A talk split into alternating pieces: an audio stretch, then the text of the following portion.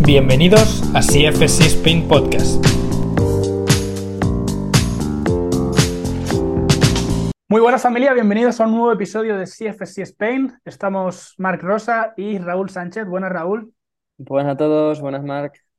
Hoy estamos aquí para hablar de un tema eh, a debatir, en este caso la flexión lumbar, algo que crea mucho debate en si se debería flexionar o no la columna lumbar.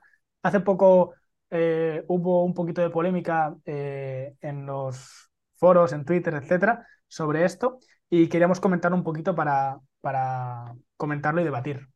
¿Qué tal, Raúl? Muy bien, Marc, pues vamos a darle a ver qué tal este tema. Bien, pues Raúl, eh, ¿qué opinas un poquito del debate de la flexión lumbar? ¿Y ¿Debería hacerse? ¿No debería hacerse? ¿Crees que hay algunos casos en los que se debería entrenar y algunos casos en los que no? ¿Cuál es tu opinión respecto al tema. Vale, bueno, para mi opinión, un poco, yo siempre soy bastante neutral en el sentido que busco un poco el equilibrio ¿no? entre los dos. Entonces, eh, para mí, partimos de la base de, que, obviamente, o sea, siempre en, el, en, el, entrenamiento o en el tema de las lesiones no hay una casualidad directa. Es decir, tú no puedes decir si flexionas te vas a lesionar, ¿no? Haciendo un peso muerto, porque no va a ser así en todos los casos. Pero sí que sabemos que, que es, es el para mí, o bajo el punto de vista, la capacidad que tengas de soportar o no ese trabajo con esa flexión va a depender en gran parte de un tema genético. Es decir, hay gente que se lesiona más y hay gente que se lesiona menos. Eso es así.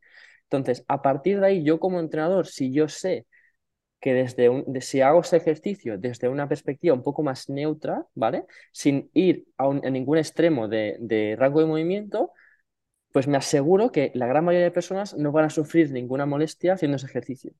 Si yo simplemente asumo que habrá gente que lo pueda soportar y gente que no, pues me la estoy jugando y como profesional de la salud, yo lo último que quiero es que alguien se haga daño entrenando conmigo. Por lo tanto, siempre voy a optar por la opción más segura. Es un poco el resumen de lo que, de lo que yo pienso. Bien.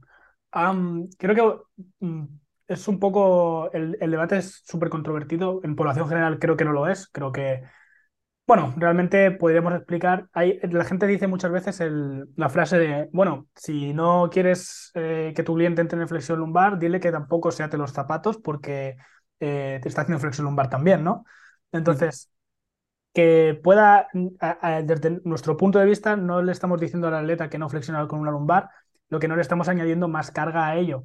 Entonces, que la persona necesite hacer flexión lumbar no quiere decir que necesite cargar eh, cargar o hacer más fuerte eh, esa flexión lumbar o, acentuarlo, ¿no? ¿Qué opinas? Y yo, mira, Mark, voy a hacer un poco de, demagogia también, como, el, como acabas de hacer con ese comentario que se hace tan a menudo, y hago lo mismo siempre que me preguntan, es como el tema de fumar, ¿no? Nosotros tenemos clarísimo, creo que todo el mundo, que, que hay más, o sea, si fumas, pues tienes más opciones de tener un, pulmón, eh, un, cáncer de pulmón, ¿no? Aún así, siempre está el ejemplo de la gente que fuma hasta los ciento y pico y nunca ha tenido nada, ¿no?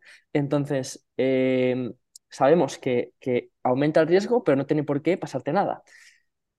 Y, lo mismo digo, si tú fumas de vez en cuando, pues tampoco pasará nada. Entonces es un poco la, misma idea. Es decir, si tú flexionas de vez en cuando o si estás haciendo 10 repeticiones y en una se te escapa la técnica, pues no pasa nada. No hay que ponerse las manos en la cabeza, no hay que ser extremistas, pero tampoco lo otro contrario. Como que no todo el mundo le pasa, pues yo me da igual cómo hago la técnica. ¿no? Entonces, ¿dónde está nuestro trabajo como entrenadores?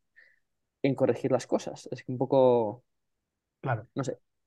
Allí en el, hay un blog de, de Strength Coach, que ya lo estamos haciendo famoso el blog aquí, en el que debaten un poquito esto y Mike Boyle habla sobre un, creo que es un en Twitter, ahora mismo no estoy seguro, pero de Sam Spinelli, eh, de, que se llama Deberías temer la, la, flexión lumbar. Ahora mismo no sé si es un hilo o si es un, eh, o si es un blog también, ahora no, no, lo tengo claro, pero bueno, habla un poquito sobre de que el, el, trata un poco el neutro la zona, el punto neutro, no como punto, sino como zona, que hay, hay diferentes rangos en el que se mueve el neutro, no es que haya un punto exacto que sea el neutro, porque a lo mejor hay personas que no pueden llegar nunca al punto estándar, digamos, que sería el neutro.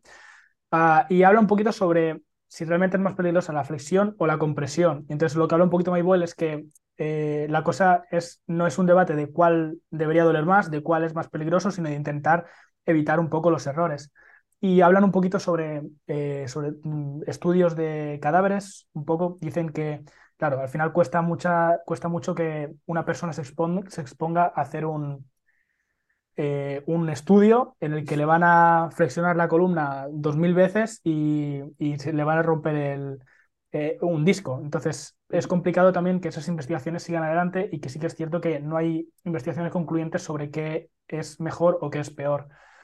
Al final, la, conclusión a la que se llega en el, en el post, digamos, o en el hilo, es que eh, no hay estudios concluyentes como para decir que la, que la flexión lumbar eh, se tenga que trabajar de, forma concreta o de que es un movimiento óptimo. Entonces, al no haberlo, eh, preferimos curarnos como en, salud, ¿no? Sí, y que, al final, obviamente, lo que está claro es que si tú vas a hacer un esfuerzo máximo, ¿no? El hecho de flexionar la lumbar, pues te va a ayudar porque vas a tener un poco más de palanca para hacer fuerza y subir ese peso y, en cambio, si mantengo la, espalda en un estado un poco más neutro, pues va a requerir de una restricción propia mental, ¿no? consciente, para no hacer ese movimiento y hacer el peso. Y quizá no va a ser tan eficiente a la hora de mover esa carga. ¿no? Pero tenemos que tener en cuenta que si nuestro objetivo no es ser los mejores levantadores eh, de peso muerto, por ejemplo, del mundo, eh, sino simplemente usar ese ejercicio para encontrarnos mejor, pues usar esas estrategias donde lo que estoy haciendo es ceder a estructuras pasivas para que hagan el trabajo y me ayuden a levantar esa, esa carga, como tú dices, de forma repetida en el tiempo, de forma constante, en días que quizá no estoy en el mejor momento óptimo psicológico o, fisiológico o lo que sea, o no he dormido bien, pues no creo que sea la mejor opción, ¿no? Entonces, ese error va a estar ahí porque al final me va a ayudar a mover esas cargas en momentos extremos, pero si puedo evitar que todas las repeticiones que haga ese ejercicio sean tirando de esas estructuras pasivas, pues yo creo que, es mucho más óptimo porque, como siempre, el objetivo no es el ejercicio, sino eh, los beneficios de ese ejercicio en mi vida, en mi vida diaria. Exactamente. Hay, al final hay, algo que hay que tener en cuenta. Yo intento tampoco ser muy nazi del movimiento. A mí, yo pienso, tengo una visión un poco más de eh, dejar a la persona o intentar individualizar en cada persona si necesita eso o si no. Hablan un poco de, atletas de, por ejemplo, atletas de barra, que sean levantadores, de que realmente el gesto de la flexión lumbar es algo específico. Entonces, en, el propio hilo, lo que hablan es un poco de que lo ideal sería que la mayoría del tiempo se trabajara sobre el neutro y eh, se trabajara algo la flexión, lo cual puede ser positivo. Al final, las personas se adaptan bien al el tejido se va adaptando a la carga que tú le des si lo haces de forma progresiva. Lógicamente, si pones a una persona a hacer Jefferson Cool con 100 kilos el primer día, pues tienes bastante riesgo de que se te, de que se te rompa. Si los pones de forma progresiva y es una persona que está preparada para hacerlo, puede haber riesgo, pues más que si, lo, que si haces solo neutro, ¿no? Al final es lo que, queremos llegar un poco al punto. Y, por último, ya para, para, acabar un poquito lo que es el hilo, hablan eh, de que aunque hayan áreas en la vida en la que haya mucha flexión, o deportes en los que hay mucha flexión, por ejemplo, no sé si hablaba de, del judo, que se pasaba mucho tiempo en flexión lumbar. Lo que habla un poquito Mike Boyle es que si esa persona ya pasa mucho, mucho, mucho tiempo en flexión, precisamente entrenar la flexión aún más es como a un futbolista ponerle a chutar en un entrenamiento personal de, de, fuerza. Si está todo el día chutando y tú aún le, ese patrón lo alimentas aún más, no le va a hacer prevenir lesiones o no le va a hacer prevenir lesiones un poquito abstracto. Vamos a decir, eh, reducir el riesgo lesional o que esté más sano ese atleta. Ese cubo ya está lleno de la flexión lumbar. Entonces, quizás el entrenar en neutro le beneficia un poquito y le saca un poquito de ahí.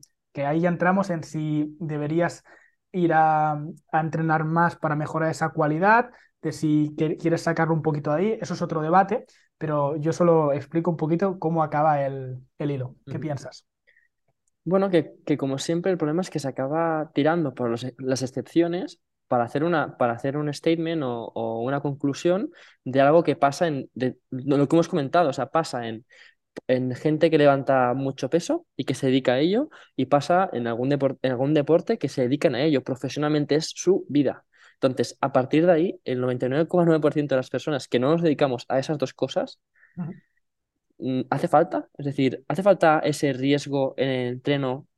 Mm, o sea, yo no he visto a nadie, bajo mi experiencia, ahora es totalmente anecdótico esto, ¿eh?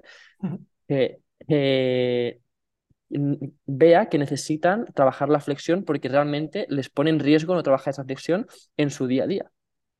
No se me pasa por la cabeza, es decir, no es algo que vea exclusivamente necesario. Ahora, si entramos en los casos específicos que quizás sí que se vea más, pues nos podemos plantear meterlo de alguna manera. Pero en la mayoría de casos, yo siempre tiraría por lo seguro y trabajaría en ese rango eh, neutro, teniendo en cuenta y no poniendo más la cabeza, sino alguna repetición se pasan de, ese rango, ¿no? O porque están fatigados, o porque es la última serie. Bueno, eso entra dentro de, las posibilidades y lo normal y tampoco pasa nada. Aún así, vamos a intentar que se mantenga en ese rango. Exacto. Yo supongo que a lo mejor hay gente que, escuchando esto, sé que hay mucho meme, por ejemplo, con... yo he visto mil veces ya este meme, que es el de eh, el típico que levanta una caja del suelo y lo levanta con, haciendo como un peso muerto súper bien hecho y se coloca y lo tratan como un meme porque realmente lo que haces es cogerlo del suelo y levantarte. Entiendo que el meme está en que estás, tú haces flexión en tu día a día. Aquí yo creo que el debate no es si haces flexión en tu día a día, sino si realmente te interesa exponer de forma progresiva la carga eh, a esa flexión lumbar o de si te interesa entrenar esa flexión lumbar con tus clientes eh, dependiendo del riesgo que tengas, ¿no? Mm, no lo sé. Yo no, ahí no, no quiero entrar. Lo dejo un poco a los comentarios, lo dejamos un poquito a, que la gente debata. Creo que también lo, lo, bonito de nuestra profesión es el debate y es el explicar un poco las experiencias de cada uno y basándonos sobre todo también en ciencia que la gente exponga su opinión, lo que hace y lo que, y lo que piensa, ¿no? Pues sí. Muy bien, Marc. Pues lo dejamos por aquí. Os dejamos eh, tanto una cajilla en los comentarios de Spotify para que comentéis vuestra opinión, para que debatamos de forma sana. Y también lo podéis hacer en Instagram, en, el, en, la, en la publicación que haremos sobre, sobre el podcast. Este ha sido un poquito más corto, pero al final lo que queríamos era tratar un poquito el tema y abrir un poco el debate. Nos vemos el siguiente. Un abrazo. Y luego también intentaremos traer el tema este de la lumbar, que creemos que es algo interesante eh, a nivel de compost y, seguramente traduciremos el artículo, así que podemos debatir aún más. Bien, chicos, perfecto. Pues genial, Raúl, nos vemos en el próximo. Muy bien, Marc. Adiós. Gracias a todos.